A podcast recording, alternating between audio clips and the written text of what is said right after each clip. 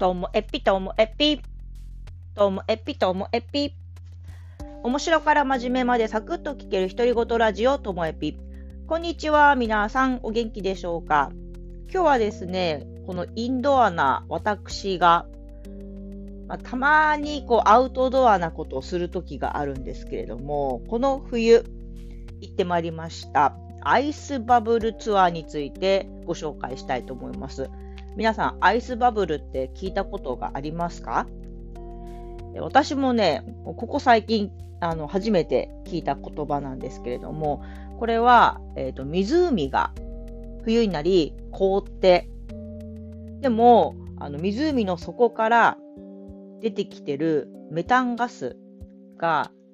えー、白く凍って、こう、泡のようになって、アイスバブルですからね。ので、湖の覗くと、こう白く凍ってる綺麗な模様みたいになって、えっと、それがですね、見られるのは、北海道では、今回ツアーで行ったぬかびら湖、あとね、温根島でも見れるそうです。で、見ることができるのはいくつかあるんですけど、ツアーとして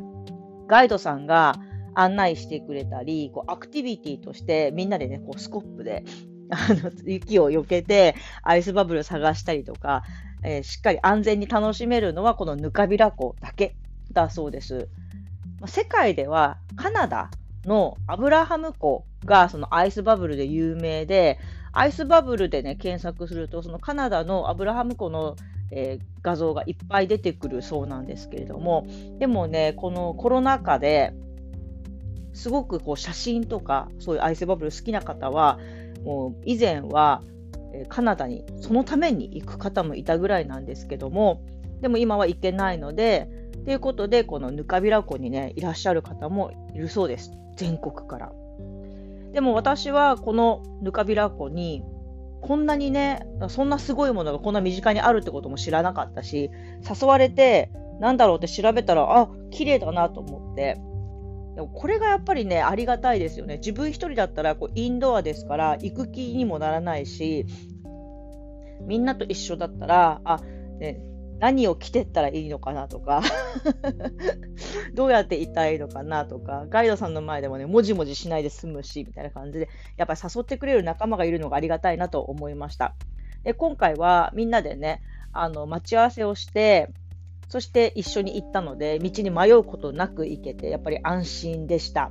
で、ぬかびら湖って、えっと、もともと、あの、ワカサギ釣りではすごく賑わっているところなんですって。でもこのアイスバブルっていうのに注目してツアーになったのが、ここ2年とか3年のことなので、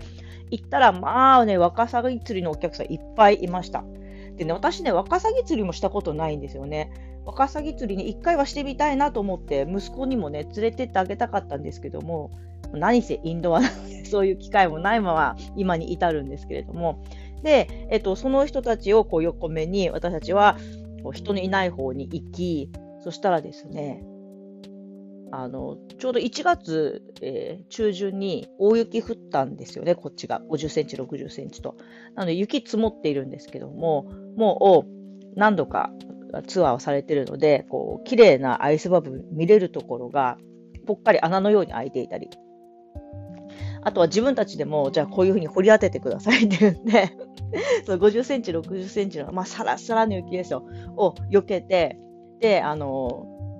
なんだろう、車の雪を下ろすようなブラシ、ブラシで、シャカシャカシャカシャカシャカと、こう、氷をですね、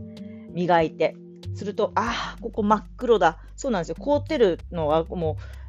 湖の底までずっと凍っていますから、黒く見えるんですね、氷が。あ、真っ黒だ、ここダメだ。じゃあ次行こうって、シャカシャカシャカシャカ。ああ、ここちょっと氷がこう、デコボコしてて全然ダメだとか言って、シャカシャカシャカシャカって自分たちじゃいいのは全然見つからなくって、で、あの、ガイドさんが、あの、私たちが綺麗に見えるように整えてくれたところで見たら、ほんとね、美しいあの写真は、あもうね、言葉では伝えきらないので、私のね、ノートの方には、あの、ブログでアップしていますので、もしお時間ある方は note、note の、